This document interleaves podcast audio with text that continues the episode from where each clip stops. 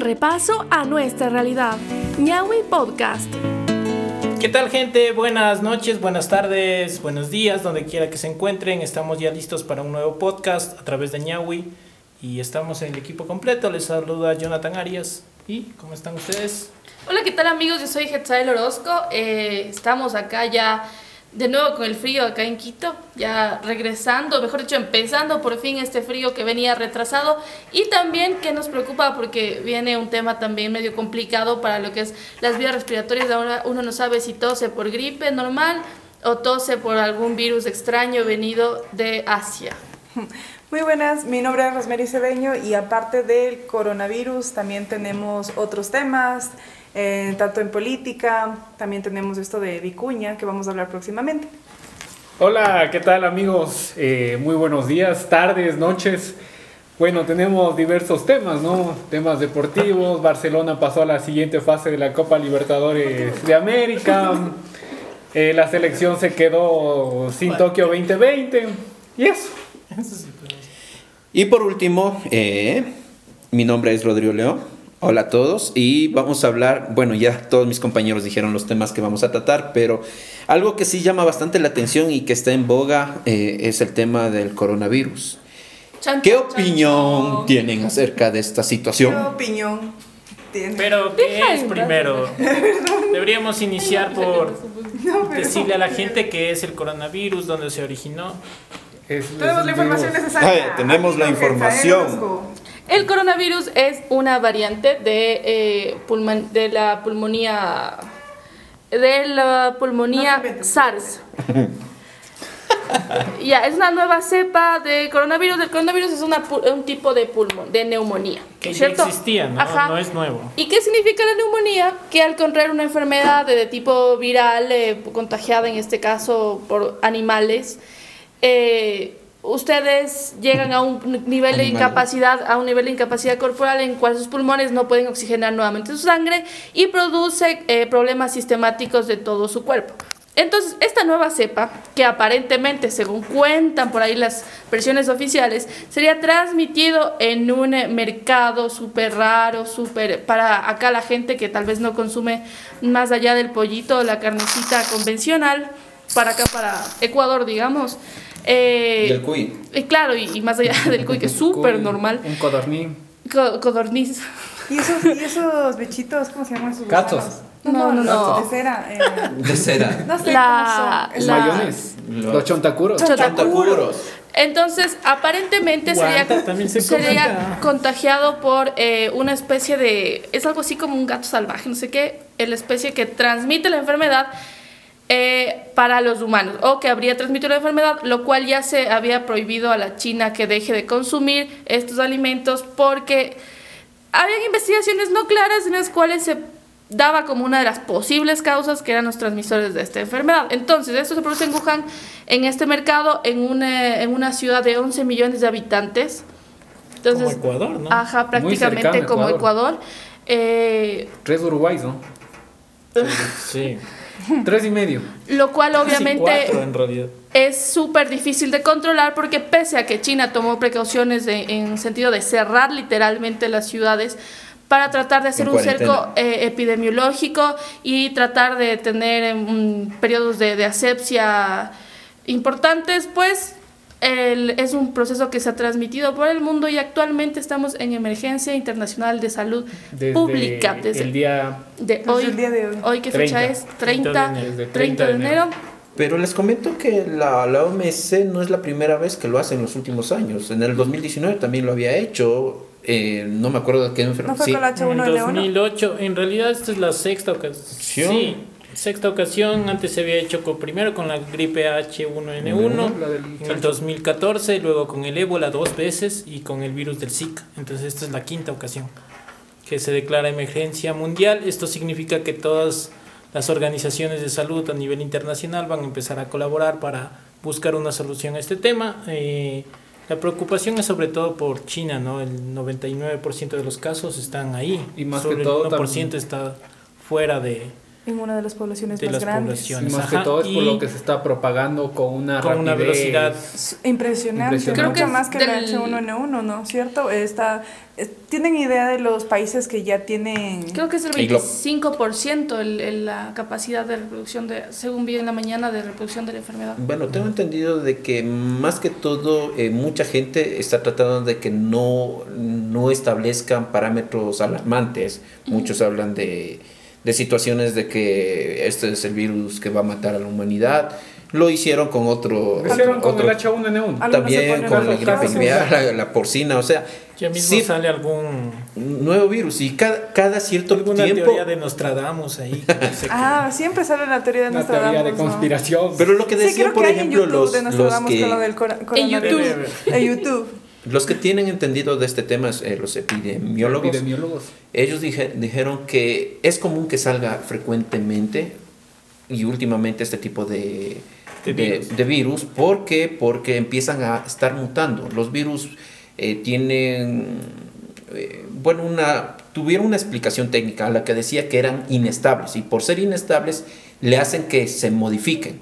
Entonces, con el paso del tiempo, las medicinas ya no les van a surtir efecto, porque si es que, por ejemplo, el cuerpo humano tú le pones cada rato medicina, entonces la enfermedad o el virus ah, se hace más fuerte Para o muta. tiene un sistema inmunológico entonces, muy variable. Pero hablemos de dos casos posibles. No, no, no, pero ah, espérame, antes de hablar de dos casos posibles, continuando en este punto, eh, hay una cosa que hay epidemiólogos también o hay médicos también que opinan acerca de esto y que dicen, yo de hecho estaba escuchando la opinión de un médico que decía que es súper extraño que haya contagiado directamente desde un animal a un ser humano así de rápido. O sea, y que el nivel de contagio eh, sea así de rápido y no que haya sido todo un proceso que se, que se haya podido evidenciar, digamos.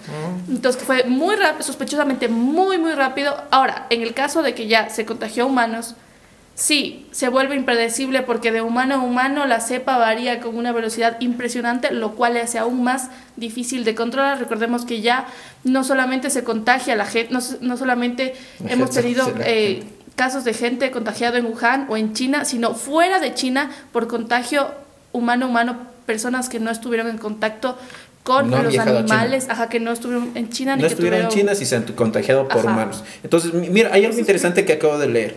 Eh, hay una noticia que dice, es muy contagioso el, este virus. Corona. Y dice, el nuevo coronavirus tiene un, una medida, hay una medida de contagio que se llama RO, R o 0 RO, de 2.2, según, según el análisis de los pacientes que hay en Wuhan. Y ponen un ejemplo en comparación con el sarampión o la tosferina, que tiene alrededor de 15. O sea, no es tan contagioso como se prevé.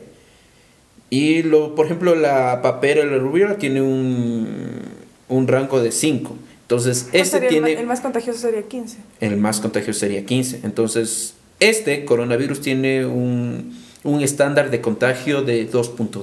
Tomando en cuenta que todavía no... o sea, sí, solamente están analizando a, los a los 425 pacientes diagnosticados en Wuhan. Entonces, no es tan, tan contagioso como otras, como otras enfermedades. Pero yo...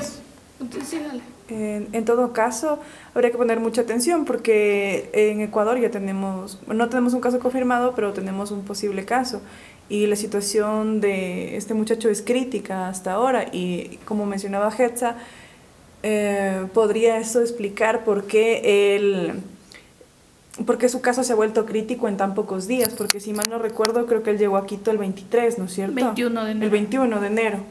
Y en pocos días... No, no, lo que pasa es que claro, puede ser otra desde, el momento de, no, desde el momento del contagio, o sea, el, el, tipo aparentemente no lleva con la enfermedad pocos días, porque desde el momento del contagio tú tienes aproximadamente dos semanas para que recién los síntomas eh, se presenten, ajá, se presenten en tu cuerpo. Entonces, que tú ya des evidencia de, de fiebre, de tos y de malestar. Y de ahí tienes más días para que la enfermedad se presente en estado crítico.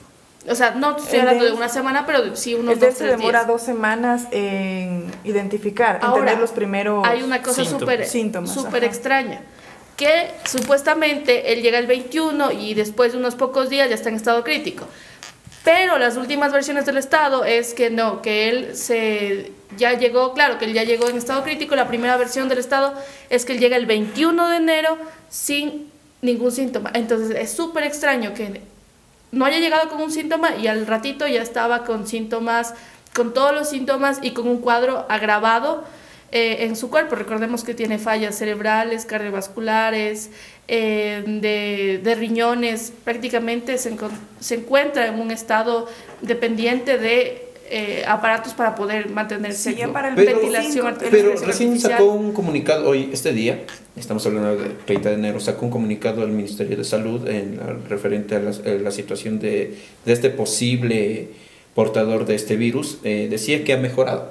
O sea, del que ellos lo digan que ayer estaban diciendo que probablemente ya va a morir, ahora que digan que ha mejorado, e inclusive que el presidente en una entrevista haya dicho que probablemente no esté contagiado. Entonces, deja una incertidumbre. Si realmente está contagiado, si es que no está contagiado, si es que es tan, tan mortal como se lo pinta o no. Entonces, bajo esa premisa, Ahorita estamos en la incertidumbre y, quiero acotar esto. El presidente dijo que, lo, que desde el domingo habían enviado, en este caso, la muestra para ver si es que realmente tiene este contagio y lamentablemente dice que está a la espera, en cola, porque hay varias eh, instituciones o eh, gobiernos que también están enviando muestras para saber si es que sus eh, las personas con las que se encuentran, eh, que se encuentran aisladas están o no contagiadas. Al momento hay 42 personas aisladas de ese caso. Los que eh, vinieron en, Los que vinieron, ajá, en vigilancia. En vigilancia, ¿no? De las cuales dos, ajá, en vigilancia. En vigilancia, perdón. Según el informe que dieron ayer en la noche, las 42 personas corresponden a la gente que de manera indirecta estuvo en contacto con él, de las cuales dos son personas que directamente tienen un una alta posibilidad porque tuvieron una, una cercanía mayor, digamos, con el, la persona que se piensa que podría tener este virus. La cosa es que el Estado pese a que pide que nos informemos por fuentes oficiales, envía comunicados sumamente escuetos, hace ruedas de prensa sumamente pobres, o en su claro, o en, en, su defecto pone al, al, al vicepresidente en una cadena de una hora en la cual le hacen una pregunta al aire sobre el coronavirus y dice cosas como que no hay que preocuparse, hay que informarse por fuentes oficiales. No sabemos si el ciudadano chino llegó mal, pero lo que sí sabemos es que el ciudadano chino llegó en estado crítico. Por eso les digo este, por eso reitero en este punto. Si ya llegó en un estado crítico avanzado, quiere decir que el Ecuador ya llegó con síntomas y el Ecuador no se dio cuenta ni que tenía fiebre, que ya debió haber evidenciado el Ecuador, ni se dio cuenta de que tenía alguna algún síntoma que pudiera eh, prevenir o prever que el virus pudiera llegar al país. Y eso es que, a pesar que en ese entonces ya habían casos en países cercanos con coronavirus, o sea, con posibles casos de coronavirus, debieron estar mucho más pendientes sobre eso. Verán, pero tengan presente esto, que el coronavirus recién se dio a conocer el 7 de enero. ¿Cuándo llegó el... Eh, eso está el 21. 21. Ya había casos en América Latina. Ya se, se, se sospechó en Colombia, en México, en Brasil, y se, se rechazó la idea en Brasil, en México, en, en, Colombia. Y en Perú también se, se, también se desechó la... la Ajá. Y lo más curioso es que recién el 26 se alerta, ¿no? Del 21 al 26. Eso te digo. Y a la medianoche, ya cuando todos estaban dormidos un domingo. Creo que sospechosa, dijeron, eso no va, porque aparte, ¿te acuerdas lo que estábamos viendo de el comunicado se lanza y luego desaparece? Y luego se borra. Ajá. Y luego otra vez lanza. Porque al minuto que se lanzó ya estaba en los grupos, un error ortográfico. No, no, no. Ya no, no lo miren, por favor. Unos errores ortográficos.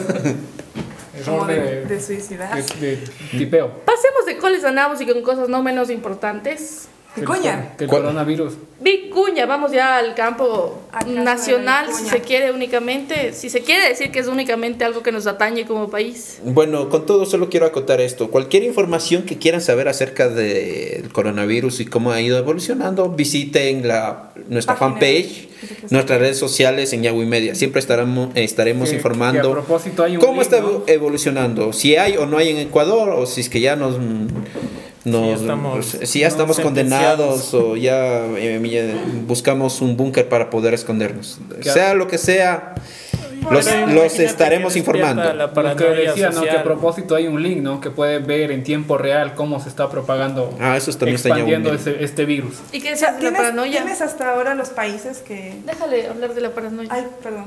Ah, no, eh, Sudamérica está, está totalmente descartado de acuerdo, de acuerdo, de acuerdo este, al mapa en tiempo real. No se ha visto en Sudamérica. ¿Los países confirmados hasta ahora tienes ahí? En América solo hay dos países confirmados, Canadá y Estados Unidos. la cosa es que obviamente el hecho de que no se haya confirmado y que no haya una información suficiente a tiempo, eficaz, hace que la gente especule, que la gente empiece a, a, aprovecharse, a burlarse, porque hay gente que aprovecha la situación para burlarse de otras personas ingenuas eh, y no, manda y lo contrario también. Que, no irán a comer al pánico claro. No, y, y, eso es real. Por ejemplo la, la, las ventas en las chifas bajaron tenaz por esta situación. Y miren que hay una cosa que yo creo que aún más debería preocuparnos también es que primero somos profundamente racistas con los asiáticos. Es decir toda persona que tenga medianamente un ojo rasgado no le decimos solo con los asiáticos. Espérame, espérame. racistas en general. Déjame terminar la idea. Entonces a toda persona que tenga mínimamente rasgado el ojo le decimos chino ¿no? Ciudadano chino, como quieran decirle. El asunto es que si tenemos una, una idea de, de que ahora todo lo chino es malo, entonces que estos chinos comen cosas raras, que consumen alimentos raros, que no sé qué, nos va también a generar una, una sensación, lo que hablábamos ayer, de alejarnos cuando lo vemos en la calle, de, de, discriminarlo, y entonces yo creo que estamos cayendo en un tema aún más profundo de una, yo diría, estupidez colectiva, de no saber discernir las cosas, precisamente también en colaboración con el gobierno que no genera una buena cadena de información. Pero es que eso pasó con todos y pasa constantemente, también pasó con los venezolanos, pasa en, flujos migratorios, pasa cuando hay alguna alerta. Sí, o sea, no, es que, sea solo con los asiáticos. Muy tolerantes no, no, yo no creo que sea solo con los asiáticos, pero creo que hay serranos y costeños hay una disputa muchas veces. Pero no podemos minimizar. Eso es una cuestión... Solo en la ciudad nomás, entre los que viven en el norte y en el sur. Pero, bueno, más que todo, esta situación es por si es una, una, paranoia que se está creando. Ese es el problema, la paranoia colectiva que te genera el no tener una información verificada, real. Entonces.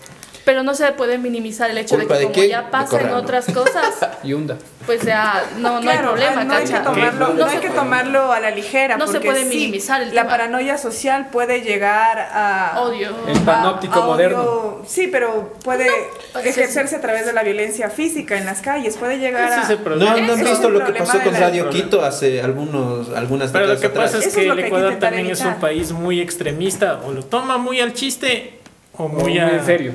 Claro. Somos muy somos tan radicales. Ese es el problema. Eso es lo malo.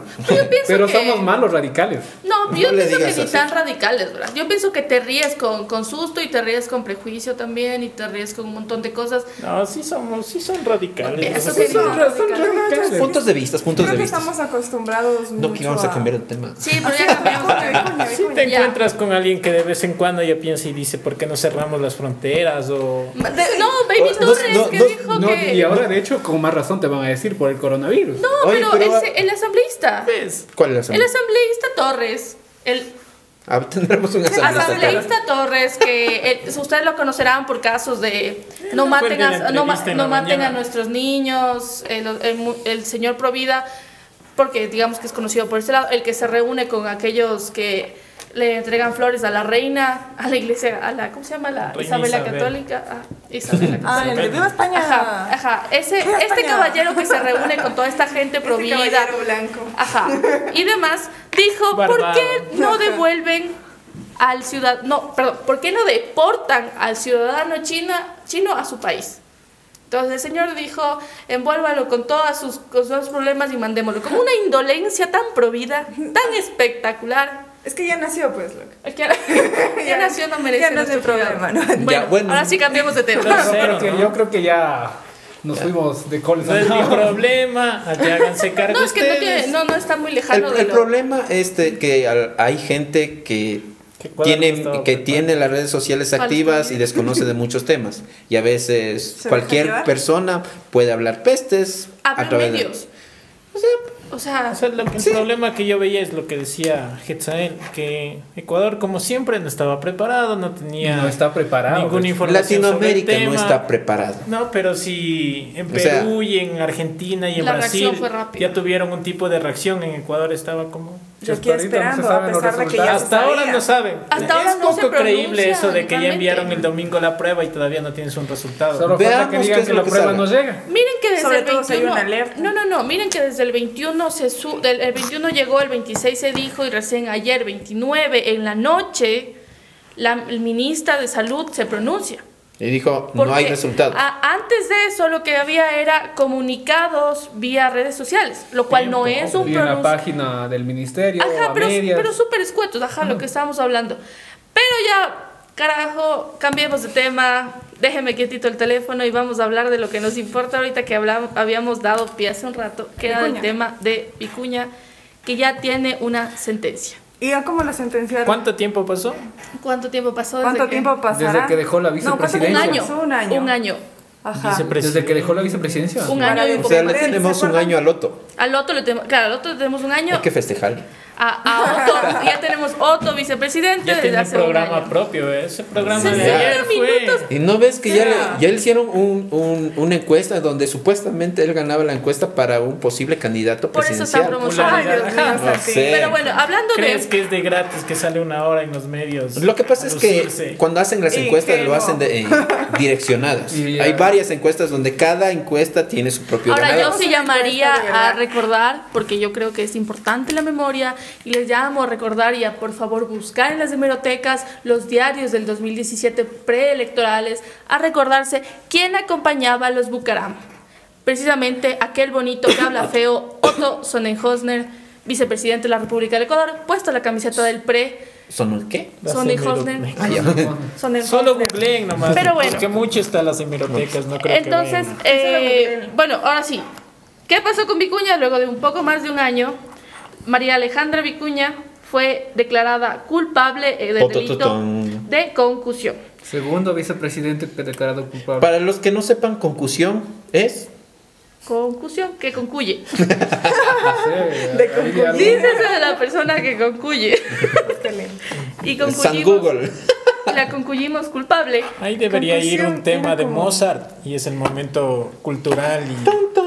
Eh, Convulsión. será que- no, no, es la de Vivaldi. Concusión. La de Vivaldi. Dícese, Vivaldi, pero puedes poner Mozart también. Ajá, también concusión es un buena. término legal que se re- término legal que se refiere a un delito llamado exacción ilegal, es decir, cuando un funcionario público us- en uso de su cargo Concuye. Eh, Exacción arbitraria hecha Exige por o hace autoridad pagar a o una funcionario persona público una en provecho contribución. propio. Espera, espera. No, no entendía No, ninguno de sí, dos. a- Según, no sé, según no sé. la RAE, la Real Academia la de la RAE No sobre el otro, déjale. Dice exacción arbitraria hecha por autoridad o funcionario público en provecho propio. ¿Qué Es es, decir, No, pero la tuya es mucho más específica porque sí. según está bien. Wikipedia, o sea, Sí, sí, está bien, pero de- más masticado. Nosotros debemos dar la No, información no, bien masticada. ya quedó claro ya. Exige o hace pagar a una persona una contribución o también al cobrar más de lo que se corresponde por las funciones que realiza. En síntesis y en cristiano, es decir, los ca- el caso de diezmos al cual se le atañía a la señora Vicuña por que un colaborador y luego varios colaboradores Declararon. interpusieron y declararon, claro, una denuncia, Tiene un una montón demanda de asesores, ¿no? para decir que la señora, en el momento en el que ella ocupaba el cargo de asambleísta, les pedía un porcentaje, lo cual la señora y toda la Alianza País dijo que eso era una práctica común y corriente, que es muy normal que por trabajar te cobren un porcentaje No. para apoyar al partido. En realidad ella dijo que eso era, o sea, que no Era un una secreto a votos. contribución. Esa ella- fue la defensa de ¿Y ella. qué Fue, Que era una era contribución, una al contribución partido. Una al partido, es contribución como algo legal, voluntaria por parte de los Ajá. miembros al Esa fue partido. la Prácticamente, defensa de prácticamente es ponerte la camiseta. Ajá, o sea, me das una platita. Por este ponerte la camiseta, No sé de qué se asombran, dijo ella. la, co- Algo normal. la Yo de buenas fuentes sé que eso era normal entre En la mayoría de los asambleístas. Yo no voy a decir No nombres, pero a mí me consta que cuando uno decía, ¿saben qué? Te, estamos en esta situación, vamos a contratarte como una parte, como eh, asesor o como parte dentro de la Asamblea Nacional, pero tienes que hacer una contribución. Al asambleísta de Creo también le probaron lo mismo. ¿Cómo se llamaba la señora que fue reina de Era un secreto a voces. No me acuerdo, pero no creo que sea algo específicamente de Alianza Y ahí ya lo destituyeron a la... era para... No, eso está diciendo, escuchémonos mientras hablamos, está diciendo que ya pasó en Creo y la asambleísta fue destituida. Ahí fue cuando le daba la tarjeta de asambleísta a su esposo para, que su esposo ingrese. Como en el estadio. sí, a la asamblea, a trabajar.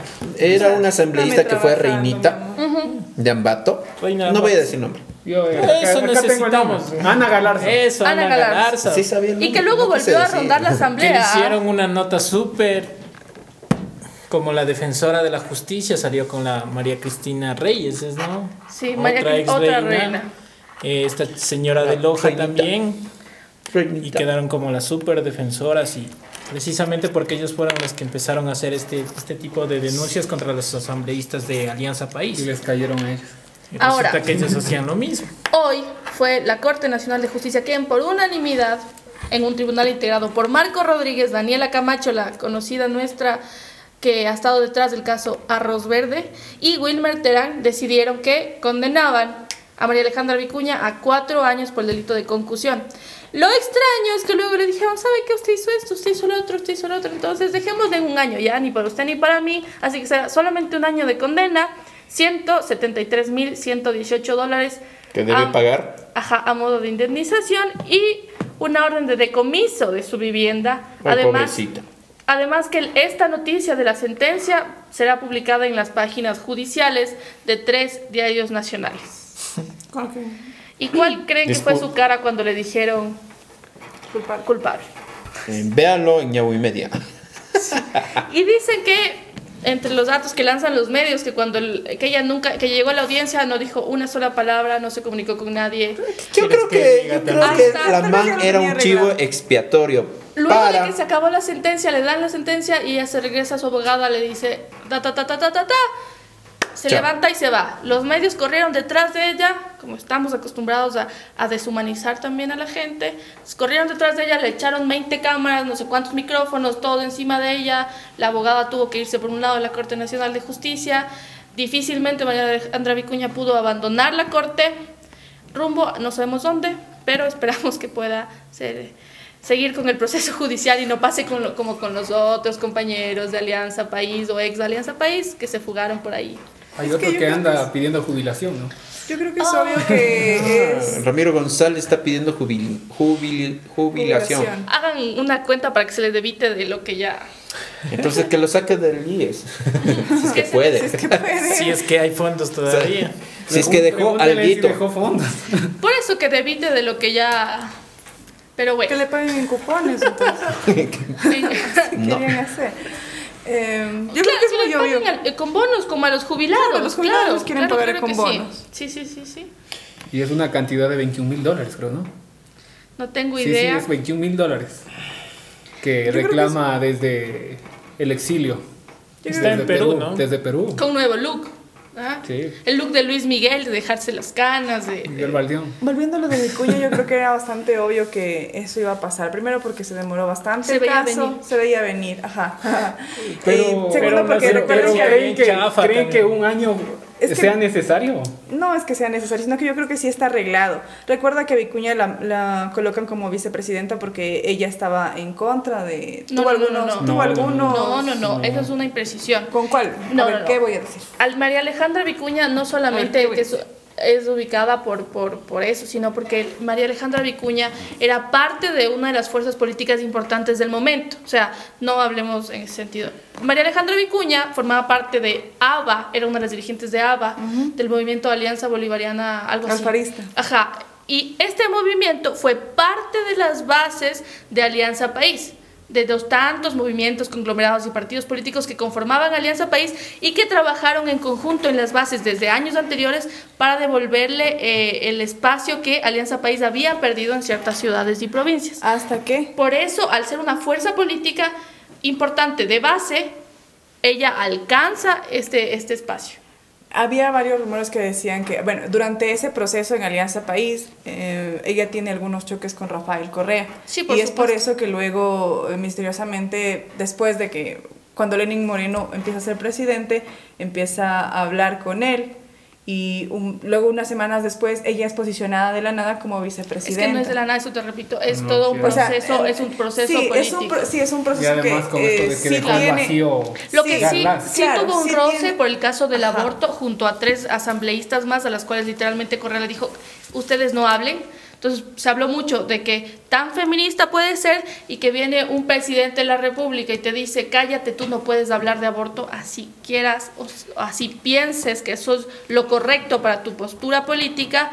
Y ellas hacen mutis inmediatamente. Y dicen, bueno, me dijo que no hable, mejor no hable. Ajá, entonces ese fue la, el tema. Pero no es que de la nada, porque todavía hay un proceso político y era Sí, una fuerza claro que no, Ellos la argumentaban no, diciendo que no todos es debían tener el mismo alineamiento político. Si es que estás en contra del alineamiento político, entonces ya debería, no Sí, debería. pero Es que desde la O sea, solamente estoy diciendo lo que la ellos cosa dijeron. es que desde, eh, desde que Vicuña ascendió a la vicepresidenta y, y a la vicepresidencia ya se venía ya se veía venir un proceso de reconstrucción de la ideología dejó de ser Alianza País recuerden que Porque sí generó una ruptura. se generó Sí, una sí ruptura muy clara. Ruptura Entonces, 25. Empezaron a poner a otras personas. Antes la mayoría de Alianza. País eran los que dominaban, la, eran la fuerza política del Ecuador de ese entonces. Y poco a poco, desde lo de Vicuña se fueron reemplazando, reemplazando. Y no sé cuántas veces hasta ahora el eh, Lenin Moreno ha reemplazado su Porque gabinete, pero cuando son más de tres. Se hablaba de que Serrano iba, en ese momento todavía no caía en desgracia tampoco, ¿no? Iba Claro. a asumir la vicepresidencia, pero fue... Pero Serrano también, También le cayó fue el perseguido. Y de pronto to- la mayoría de Claro, y se fueron por la otra con- corriente que empezaba a formarse, porque ya empezaba a mostrarse dos tendencias. Pero la brecha se, abrí, se abre desde cuando Correa todavía formaba parte del gobierno, sino que era una brecha silenciosa. O sea, tal vez si tú estás Sí, siguiendo más de cerca la nada Correa era bastante estratégico, sabía cómo Eso te digo, pero si cohesionarlos a pesar vez de las diferencias que tenían. Más Y allá una de esas es la presión que la que no tú lo- hablaste hace ni, rato. ni tan ni tan ni tan de, de cohesionarlos porque verás si tú sigues la coyuntura en mi caso tengo conocimiento de parte de lo que se vivió la coyuntura y que el otro día te contaba no me acuerdo quién le contaba de lo que se vivió debajo de, de la mesa en Alianza debajo País de la mesa. en algunos espacios lo que pasaba era que había problemas y había claras divisiones desde hace algunos años y había gente que ya había sido desplazada, mucho más, unos mucho más cercanos a Correa y otros mucho más cercanos a otro grupo que se iba a ir forjando, que luego posteriormente vimos que pasó con Lenín Moreno. Misteriosamente, claro, misteriosamente Lenín Moreno también viaja a Suiza, recordemos que deja misteriosamente la, la, ajá, la, la vicepresidencia y pasa a ser enviado del país de una forma súper innecesaria porque no era,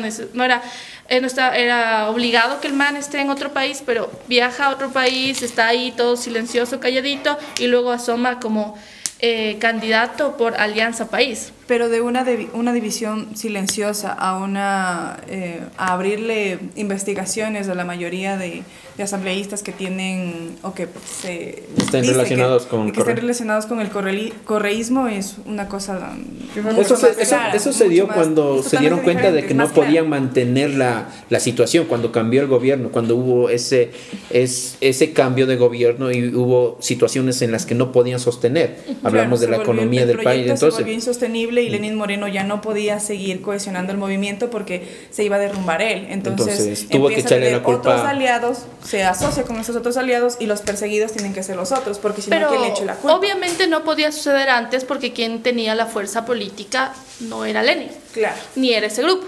Entonces, ese grupo, yo creo que a día de hoy ya lo vemos tal más cercano a lo que era realmente en un principio. Yo pienso que se fue transparentando de a poco, es decir, haciendo que toda la gente de a poco fuera cayendo de una u otra manera. Porque si nos damos cuenta, ahora es, si tal vez en un momento sí se pudo ver, pero eh, en un primer momento ahora ya es súper evidente que la fuerza empresarial es la que maneja nuevamente el país una fuerza empresarial que hablamos de exportadores, de banqueros, eh, de gente por, lo- eh, principalmente de nuevamente la fuerza eh, empresarial de la costa, principalmente Guayaquil, vuelve a formar parte importante de lo que había pasado en los años 80. pero a mí se me en viene una país. situación, por ejemplo, en el correísmo también hubo fu- el- el, eh, empresas, eh, en este caso conglomerados que estuvieron atrás del correísmo. Un caso claro fue el, el grupo El Juri. Sí.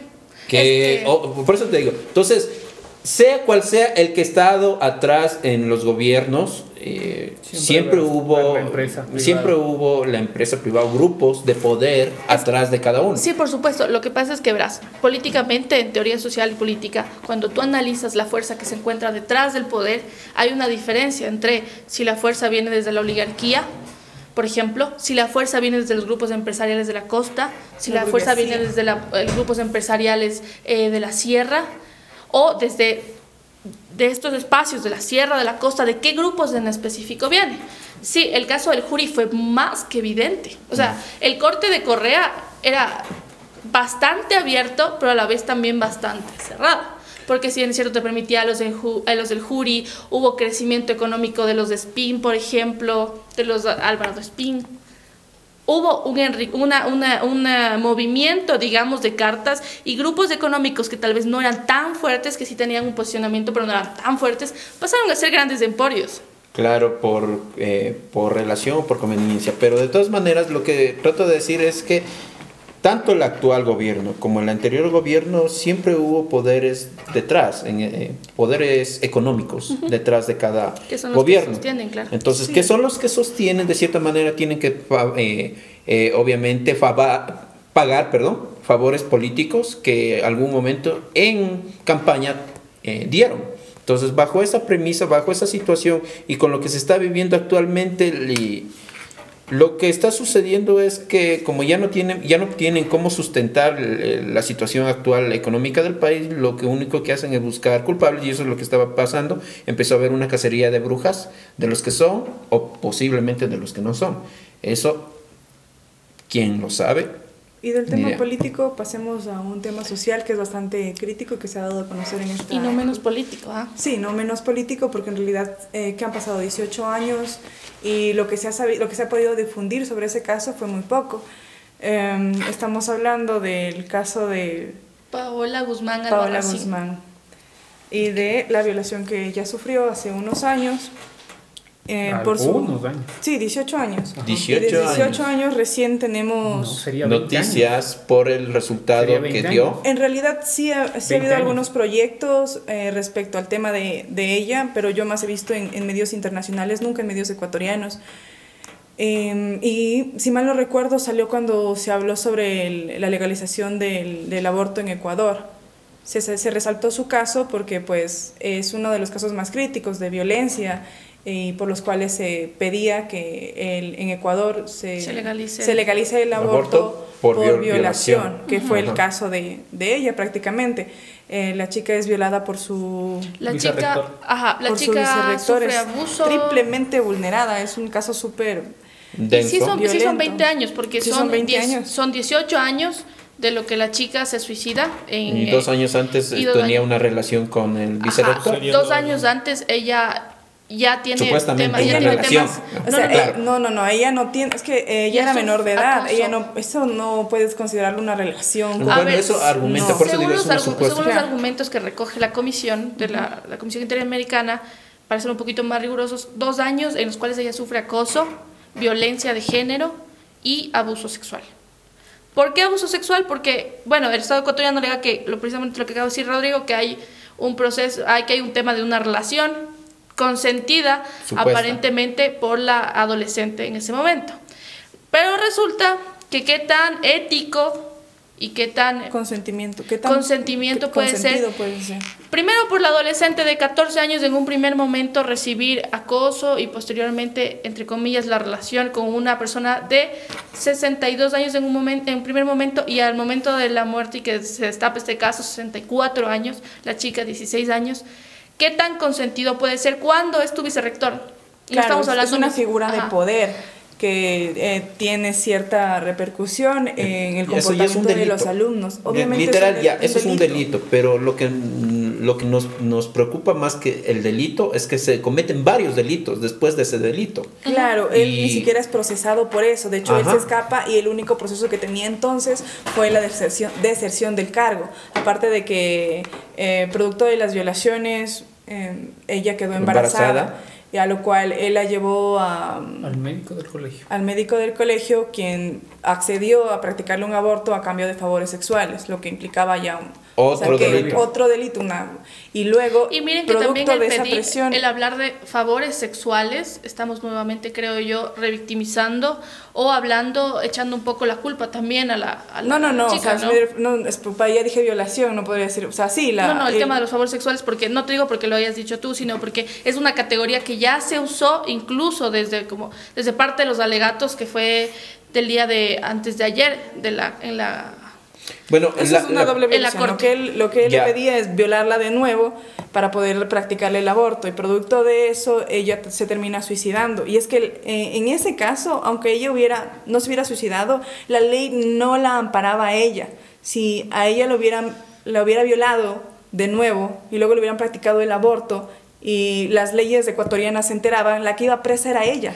¿Había alguna situación en la que me parece que quiero saber, eh, durante todo el transcurso hasta la muerte, ¿nunca hubo un caso de auxilio o alguna eh, información respecto de ella? ¿Recién se, ¿Recién se llega a conocer después de la muerte de ella? Lo curioso del caso es que eh, durante estos dos años la gente el colegio asume que es súper normal, eso sucede en Guayaquil, Ecuador, es súper normal que una chica tenga relaciones con su profesor porque ella, lo que hablábamos anteriormente de hacer el podcast, se sentaba en las piernas del profesor, porque, le porque alguien vio que tuvo contacto con sus genitales, porque alguien vio que la chica se le insinuaba, porque alguien vio que pasaba ese tipo de cosas. Recordemos también lo que habíamos dicho antes, esto mediado por una presión por parte del docente. Los antecedentes son los siguientes. La niña tiene problemas académicos y el docente le dice, oye, tienes problemas académicos, yo te ayudo, no te preocupes, pero sal conmigo. A partir de allí y después de varios momentos de presión, la chica accede, que es lo que se dio, se habló ayer en la, se habló, perdón, antes de ayer en la corte, ajá, ella accede a mantener esta, entre comillas, relación con este, con este, esta autoridad del colegio. Una relación forzada. Ajá, a vista y paciencia de todos y cada una de las personas que conformaban el colegio, alumnos, profesores y autoridades. Y nadie dio informes, nadie denunció Nadie dijo a la familia ni, ni, ni notificó de que esto estaba sucediendo en la institución porque todos normalizaron que la chica se le insinuaba al docente, entonces pues era una relación, repito, consensuada. Entre comillas. Claro. Claro, a partir de ahí, ahora... Sea consensuada o no, ya, ya recae un delito y eso debía haber... Es que no eh, puede ser consensuada. El tema, no, pero espérate, porque el tema no pasa de ahí. O sea, aparentemente solo sería el tema del abuso y de si es o no consensuada. Pero luego el Estado, la acusación que adopta la, la Comisión Interamericana para acusarle ante la Corte al Estado ecuatoriano es que el Estado incluso es culpable de violencia de género por no actuar y por el suicidio de la chica. Porque resulta que el momento en que la chica consume 11 pastillas, o sea, 11 diablillos. de diablillos de fósforo blanco, el Estado no actúa. Porque las personas que, que, que la chica consume el fósforo blanco y cuatro horas después empieza recién a sentir los síntomas, ya con mayor intensidad. La llevan a la enfermería y adivinen quién la atiende. El mismo médico que, la, que abusó de ella. Ese médico le, empieza a echar la culpa a ella, a responsabilizar de los hechos, de que ella tuvo la culpa, de que se arrepienta y demás mientras la chica no recibe auxilio necesario ni tampoco se la lleva a una casa de salud luego de que la chica manifiesta que consumió el diablillos. Tiene que ser su mamá la que llega a la institución y toma la decisión de llevarla a un hospital. Después de eso y viendo que la, la atención es ineficiente, la mamá decide llevárselo a, llevársela a una clínica y es donde, en la clínica donde la chica fallece porque obviamente no se, le ya le dijeron que ya no hay posibilidades y el estado ajá, y el estado alega que como ellos no le que como ellos no le suministraron sino que fue por su voluntad propia que se tomó los diablillos ya no había nada que hacer porque ella debió haber preveído que eso le iba a provocar la muerte. Luego de que el estado también hace mutis de que dentro del proceso de estos dos años y luego del abuso sistemático y luego del abuso del médico y luego del embarazo del cual sus amigas eran conscientes, sufre constantes temas de acoso escolar por parte de alumnos y profesores. Nadie dice nada y por lo cual también la comisión acusa al Estado de ser el, el culpable del suicidio porque nunca salvaguardó la integridad psicológica de la chica por una omisión, porque ninguno de los representantes del Estado en el colegio hizo nada porque la chica esté a salvo. Era un colegio fiscal. Ahora hay otra cosa. La acusación, el Estado al, deshacerse del caso, lo que el descargo del caso del Ministerio de Educación es que al, docente se lo separa de la institución. Sin embargo, al docente no se le separa por el tema del abuso, sino se le separa por abandono del cargo. Es decir, al desaparecerse el hecho, el, man se pela del DI, se desaparece. Le dicen, ay, vamos a juzgarlo por abandono de cargo. Ajá, no por, el hecho. Y al médico se lo dejó impune y luego está trabajando en el hospital Bernaza de Guayaquil como urologo. ¿Está todavía? Como urologo. ¿Está todavía? Actualmente. Entonces, lo que nos eh, demuestra eh, este caso es que primeramente las leyes ecuatorianas son muy débiles en protección a los menores, a, las, protección a las mujeres. Y sobre todo que habiendo sucedido este caso, eh, hayan hecho, valga la redundancia, caso omiso de la situación y la madre tuvo que luchar 18 o 20 años, 18 años para que, Para que eh, llegara a la Corte Interamericana de Derechos Humanos y le diera la razón. Y el, durante todo ese transcurso, ¿qué hizo el gobierno? Eso es lo preocupante y es lo que comentaba Getzael ayer también, que conversaba del tema, que el Estado alega y el Ministerio de Educación eh, que a partir de ese caso tomaron los correctivos y le preguntan qué correctivos hicieron, qué bases estadísticas tienen y no tienen nada. O sea, eso también era otra cosa. ¿Qué hizo, el gobierno después de este caso? Obviamente ya porque se está dando este, esta situación mediática, como que el gobierno este, pidió disculpas. Eh, sí, pidió disculpas. Pidió disculpas sin reconocer Pero los hechos. no se responsabilizó de los hechos. Y además que después de un mes la Corte Internacional de Derechos se, será quien emita algún dictamen, ¿no? Porque debe, debe tener todas las versiones y de acuerdo a eso llegará a una conclusión. Claro, recordemos que se acabó la, la fase de audiencias orales y pasamos a los alegatos escritos y como dice Fabián es hasta el 28 de este mes. Ahora, hay un tema... Del mes que viene. Ajá, de este mes que viene. Hay un tema preocupante, por lo que decía Jonathan, eh, que hacía... Eh, recuento Jonathan, claro, el tema es que no hay, no solo que no hay cifras, sino que el Estado en el, en el momento del descargo oral no pone en evidencia que se haya tomado medidas reales. O sea, se dice, se trabajó en pro de esto, de esto, de esto, pero no hay no hay una, una, unas, eh, un pronunciamiento claro en el cual digamos, bueno, en el, en el artículo tal de la ley tal, del reglamento tal, sino simplemente se lo mencionó. Ahora, ¿por qué es preocupante esto? Porque el Ecuador está suscrito a convenciones internacionales de protección a niños y adolescentes. Entonces, es un chiste para el Estado ecuatoriano ir a un país, hacer una parafernalia, firmar un convenio, firmar una convención, decir que sí protegemos a los niños, mientras no pasa mientras hay casos todavía de, de abusos. Que se normalizan aparte. Si mal no estoy, son... Eh, ay, no me acuerdo. Bueno, ya les voy a confirmar la cifra.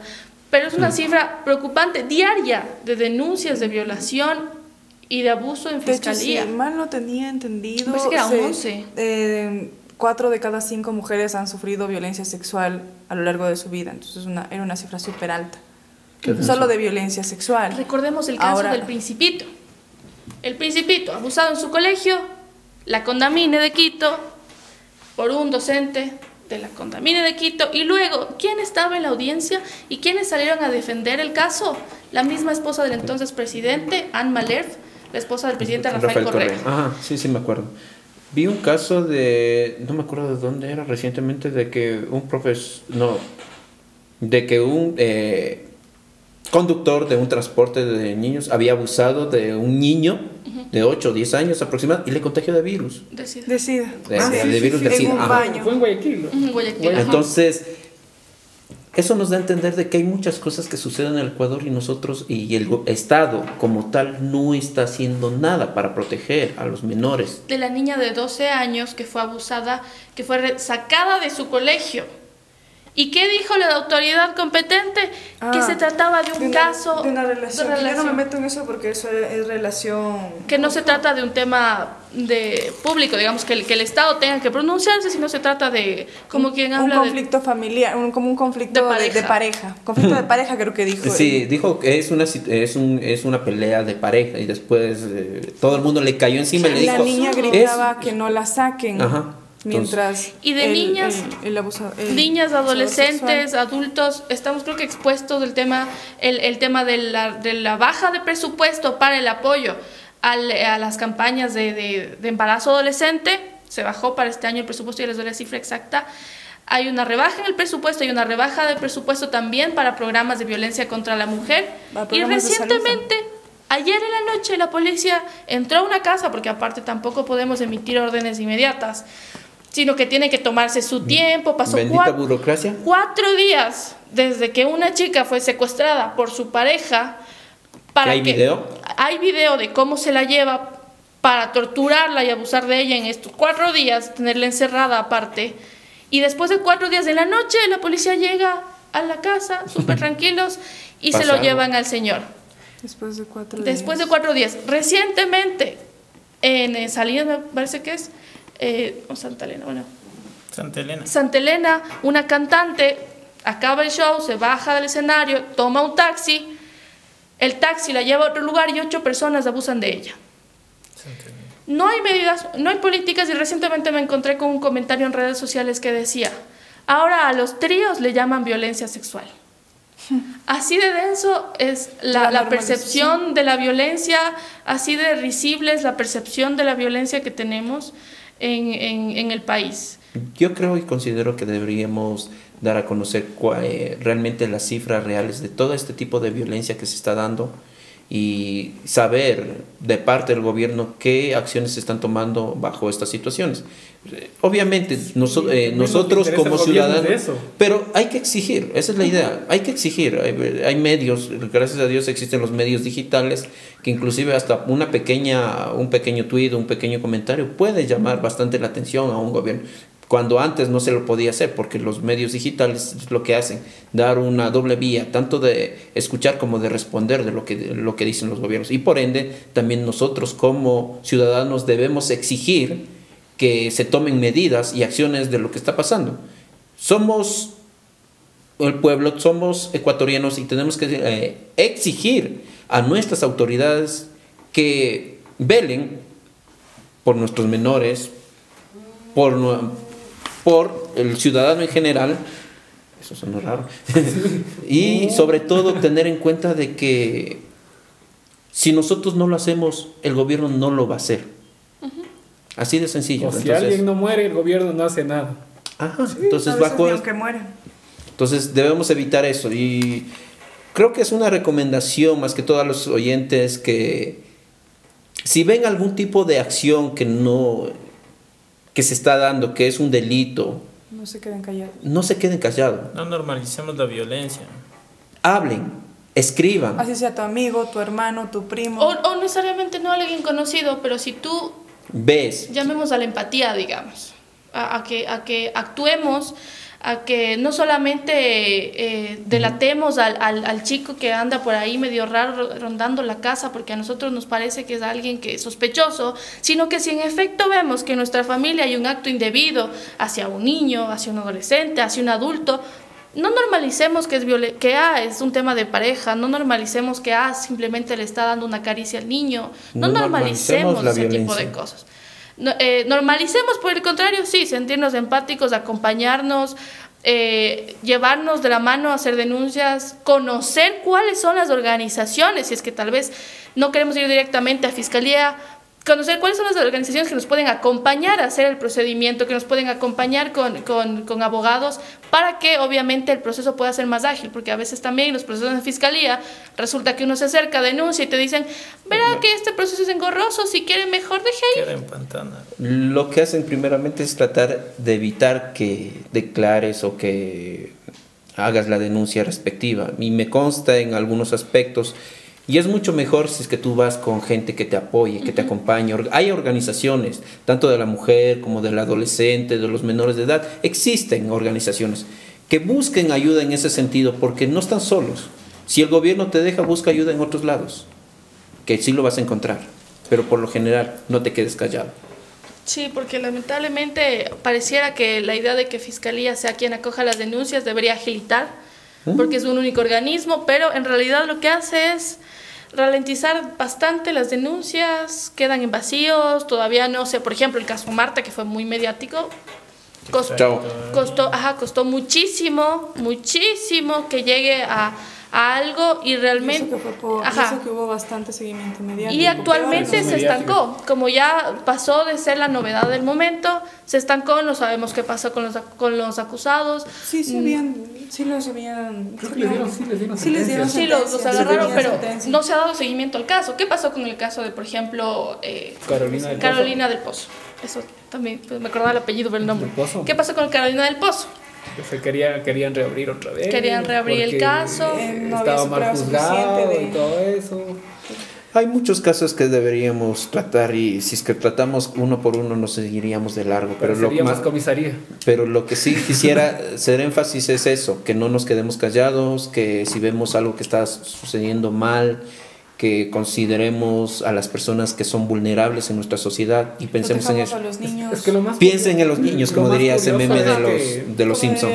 Que debe ser un caso mediático para que se tome en cuenta, porque si no es mediático, o sea, no, Ni no pasa nada. tanto, porque a veces por ser tan mediático intentan cerrarlo pronto y eso no... ¿Qué es lo que se le acusa al caso de del Pozo? Ajá, que no, no necesariamente quiere decir que se llegue a la justicia, sino que es tan mediático que dice ya, culpen a cualquiera y no se hace una verdadera investigación. La cosa es que hay que pedir que el gobierno haga su trabajo.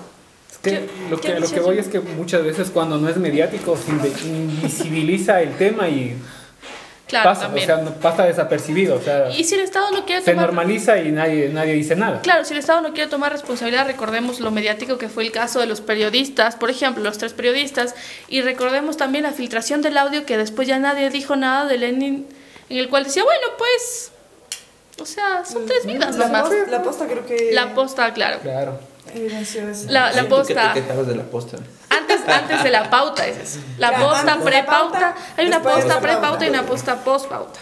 O sea, todo se compra con dinero, eso es lo que nos quieren decir. Ya nada. Ya nada, somos Pero, media. Nosotros no nos vendemos tan fácil. Oigan, ¿no se han dado cuenta de que enero empezamos duro? Contra el muro. Duro contra el muro.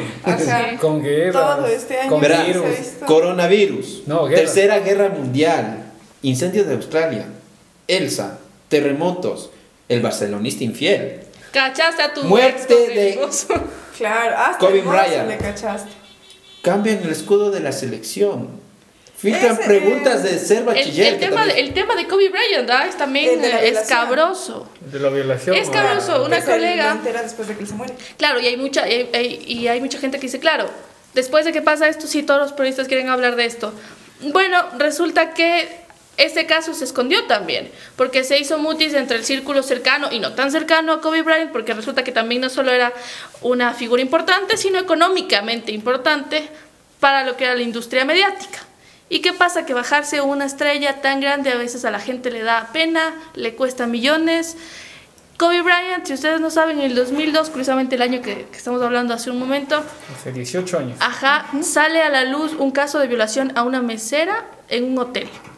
La mesera lo denuncia, él dice que no, que nunca pasó. Cuando salen los exámenes y se comprueba que hubo tal abuso por parte de Kobe Bryant, él asume, pero dice que, que bueno, que ya van a acordar. Y se le entrega una platita a la señora, todo queda en silencio. Después de 18 años, Kobe Bryant sufre un eh, lastimosamente un accidente que, eh, le desea. que nadie le desea, por supuesto, a, otra persona. Sin embargo, esto nos hace recordar de que hace ese, ese tiempo ocurrió un tema de abuso y que sí, está bien que recordemos a Kobe Bryant porque fue una estrella, pero que no debemos olvidar también que no porque sea una estrella debemos callarnos los casos de abuso ni los casos de atropello. A la chica de Washington Post, a la, a, la, a la, periodista de Washington Post, esto le costó su puesto, el recordar sencillamente en sus redes sociales que eh, Kobe Bryant había también, no solo tenía un legado positivo, también, sino también un legado bastante oscuro. Y que bueno, no tampoco. cuando son famosos siempre van a, eh, van a entender de que van a ocultar su, su pasado eh, su pasado escabroso. Un pasado negro. Ah, pero últimamente se ha dado de que los famosos también cuando mueren ya empiezan a relucir todo y los medios, las farándulas empiezan a sacar todo ese tipo de cosas. Pero bueno, como repito, son cosas que nos han dado este enero.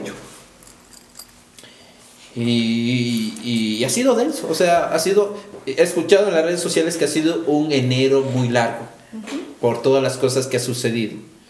Y ahora terminamos con, con coronavirus. Largo pero necesario, porque algunos, algunos cacharon a sus ex parejas con sus amantes, y lo cual creo que es necesarísimo. Ah, bueno, y, por culpa de la que dio, un, un, eh, dio una entrevista y dijo que no era su... Que no era beso. Ah, no. no, que, no. Pidió bar. Pidió, bar. No, que era su pareja real. Y va a ser condecorado, ¿no?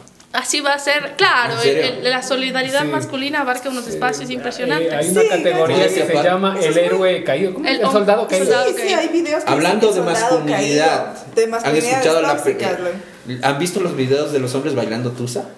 Me parece ah, espectacular. yo soy fan de Tusa, me encanta esa canción.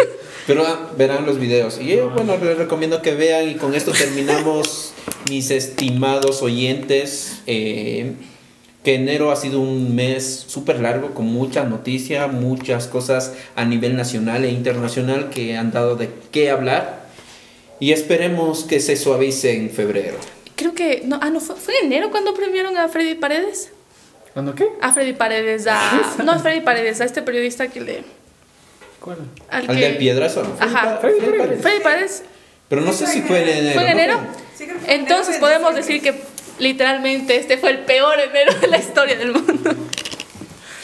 Bueno, esperemos que para mañana no suceda otra noticia de magnitud como el que nos digan que confirmen nada del coronavirus. Del, del, de este ciudadano chino que está acá en Ecuador, en Quito específicamente, en nuestra ciudad. En el Eugenio Espejo, si quieren ir a hacerle visita. Y acá tenemos un informante de primera mano, nuestro Ana Fabián nos va a dar detalles. médico.